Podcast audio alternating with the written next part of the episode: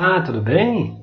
Começamos mais um ano, feliz ano novo para você que me acompanha aí nas reflexões do tarô mitológico. Para começar o ano, nada melhor do que avaliar o que, que o tarô está trazendo para a gente observar aí no mês de janeiro de 2020. E vamos ver agora o que, que, o, que, que o tarô trouxe de reflexões para o signo de Libras, né? O que, que os librianos e librianas devem observar aí nesse início do ano. E a primeira carta que saiu aqui foi a Rainha de Ouros, né? Essa carta ela, ela tem a ver com estabilidade financeira. Então ela quer mostrar a importância de se aprender a sustentar e preservar os recursos financeiros, né? É essa a, a mensagem que ela quer passar. E o que, que pode trazer uma dificuldade para que se possa sustentar e preservar os recursos financeiros. Aí vem aqui para a carta 2, né, que pode estar tá aí bloqueando o processo, né, o que pode bloquear, que saiu oito de espadas, que é a, aquela carta que fala sobre a paralisia, né? A paralisia por conta do medo das consequências, né? Porque assim, na vida a gente tem que tomar escolhas, né? A gente tem que assumir riscos também. E muitas vezes uma dificuldade que a pessoa possa ter de tomar uma decisão, de seguir um caminho, de seguir uma escolha, isso pode trazer prejuízo para a própria estabilidade é, financeira que a pessoa tem, porque o, o, mundo, o universo, a gente já percebeu, é dinâmico, né? Hoje em dia, a gente está numa situação, amanhã pode estar tá numa outra situação. Então, a gente não pode ficar parado, a gente não pode ficar apegado àquilo que a gente tá, já tem. A gente tem que estar tá em constante movimento e procurando formas de estar tá sempre melhorando e progredindo. Então, essa questão de tomar as decisões é muito importante. E aqui nessa abertura especificamente, isso está muito forte, porque a carta que saiu aqui, como a carta número 3, que é a carta cabeça, que está pairando aqui sobre o jogo, foi exatamente o dois de espadas. Que essa é a carta que representa também é, é, essa tensão dos opostos, essa dúvida. Aqui, aqui então, na outra, lá no oito de espadas, a pessoa ainda tem medo das consequências do que irá acontecer. Aqui, ele não está nem querendo saber de consequência, se vai ter consequência ou não. Ele simplesmente não quer, não quer nem saber aquele negócio assim que não quer nem saber sobre esse assunto. Decidam vocês aí o que, que vai fazer, não quero me meter. Ele está aqui, ó, vou até aumentar aqui um pouquinho, se dá para vocês verem. Aqui no, no, no Dois de Espadas, o Oreste está com, com, tapando os ouvidos, né? como quem diz assim, olha, não quero nem saber o que vocês decidirem está decidido, não quero tomar decisão. Mas aqui está mostrando que, que precisa a própria pessoa tomar a decisão. Não deixar essa decisão na mão dos outros. Não deixar a sua estabilidade financeira, né, essa sustentação e preservação dos recursos, não deixar isso a cargo de outras pessoas. É você mesmo que tem que fazer esse trabalho. E aí, quando a gente vai aqui para a carta número 4, que é a base da questão, né? Aí, olha quem saiu, o dois de ouros. O dois de ouros, ele, ele, ele fala justamente dessa questão de assumir riscos. Aqui Dédalo está no início da carreira dele, desenvolvendo as habilidades, né? E ele, e como todo início de carreira, como todo início de trabalho, a gente tem que assumir riscos, né? O, o, o é, é, aquela coisa assim, o medo de perder tira a vontade de ganhar, né? Às vezes a, a pessoa quer se manter naquela situação que ela está, né? Não, quero que, que nada se mexa, que nada modifique, mas, o, como eu já falei, o universo é dinâmico. Então a gente precisa estar sempre caminhando em frente e para caminhar em frente tem que fazer as escolhas, tem que tomar as decisões. Né? Não pode ser uma coisa que deixa os outros decidirem por mim. Né? A nossa vida, quem, quem dá as cartas somos nós mesmos. Né? Então, ela fala muito sobre essa questão de assumir riscos. Né? Que, tá, que talvez esse medo de assumir os riscos que possa estar tá dificultando essa escolha, né? essa, essa tomada de decisão. E quando a gente vem aqui para a carta número 5, né, que são as influências do passado, aqui saiu a carta da temperança, que é a carta de temperância é a carta do equilíbrio. Ela saindo nessa posição aqui, ela mostra o quê? Que no passado pode ter havido algum desequilíbrio, né? alguma coisa que não foi feita de forma é, centrada, analisada, né? uma decisão que pode não ter sido tomada é, da melhor forma, né? e isso aí causou um desequilíbrio, e esse desequilíbrio é que lá do passado é que impede que hoje a pessoa tome outras decisões. Tem outras decisões a serem tomadas, mas às vezes a pessoa fica presa a uma questão que aconteceu lá atrás e ela fica com medo de se repetir no dia de hoje, se repetir novamente agora. Mas o que, o que foi feito lá atrás foi feito com a cabeça que a gente tinha lá atrás. Hoje, o pensamento, a forma de enxergar é outra, a situação é outra. Então a gente precisa deixar isso para trás para poder caminhar em frente e fazer as escolhas. E aí, fazendo as escolhas, o que, que vem como influência do futuro? Veio a carta aqui do eremita, aqui na posição 6. A carta do eremita, o eremita quem é? É o deus Cronos, né? o deus do tempo.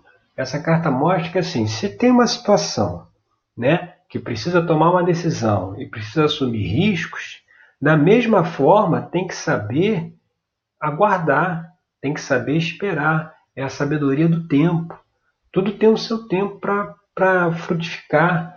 Né? Então, muitas vezes as pessoas, ainda mais as questões financeiras, né? a pessoa às vezes faz um investimento, faz alguma aposta e ela já quer ter o resultado imediatamente, né? E quando na verdade as coisas têm o seu tempo para acontecer. Então é preciso também, como influência do futuro, que vem o eremita, é, é importante também a pessoa é, se voltar para um período de reflexão, sabe? De procurar refletir mais sobre a situação, né? A própria abertura, né, do jogo é um momento de reflexão, né? O que está sendo falado aqui. A pessoa procurar se isolar mais, refletir mais sobre as coisas, deixar a opinião dos outros de lado e tomar a decisão que tem que ser tomada, sabendo que tudo tem o seu tempo para acontecer. E aí, quando a gente vai agora para a carta 7, que é a carta que mostra a posição atual da pessoa, né? O que, que desenrola a partir aí dessa carta número 1 um, da Rainha de Ouros, né? Dessa estabilidade. O que que, o que que vai desenrolar? Aqui vem a carta 3 de Copas, que é a carta de comemoração, de celebração, de uma realização, aqui nesse caso emocional. Então, provavelmente, a pessoa é, é, é, é seguindo essas orientações, né? Fazendo a sua reflexão, tomando a decisão que tem que ser tomada, o que, o que vem pela frente é um sentimento de realização, é um sentimento de fiz o que tinha que fazer, né? Eu fiz o que eu estava eu tava fugindo, né? Eu tomei a decisão que eu deveria tomar. E aí vem esse sentimento aqui do Três de Copas de comemoração, um sentimento de satisfação, de realização, né?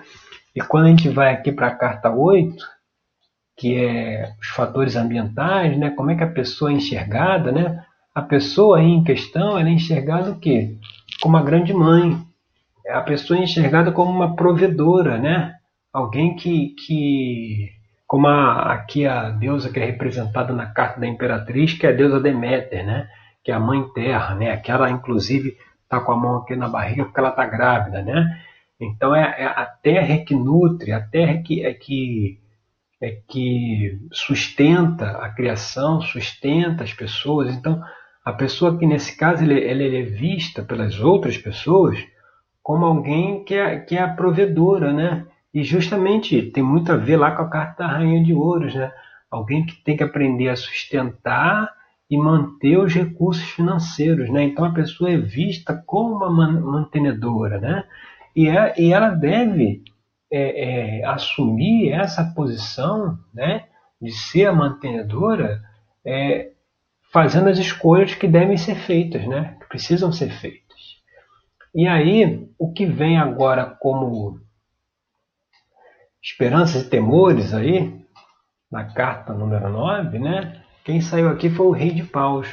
O rei de paus, aqui é Teseu, né, o rei de Atenas, aquele que foi lá lutar na história do Minotauro, né, que entrou lá no labirinto, de, labirinto do Minotauro, né? Ele aqui, ele quer dizer, é, ele fala muito do espírito de, de liderança, entendeu? Ele fala muito daquela pessoa que sabe, aquela pessoa que consegue é, por meio da, da, da, sua argumentação, da sua eloquência, ela consegue convencer as outras pessoas do que precisa ser feito, ela consegue fazer com que as pessoas comprem a sua ideia.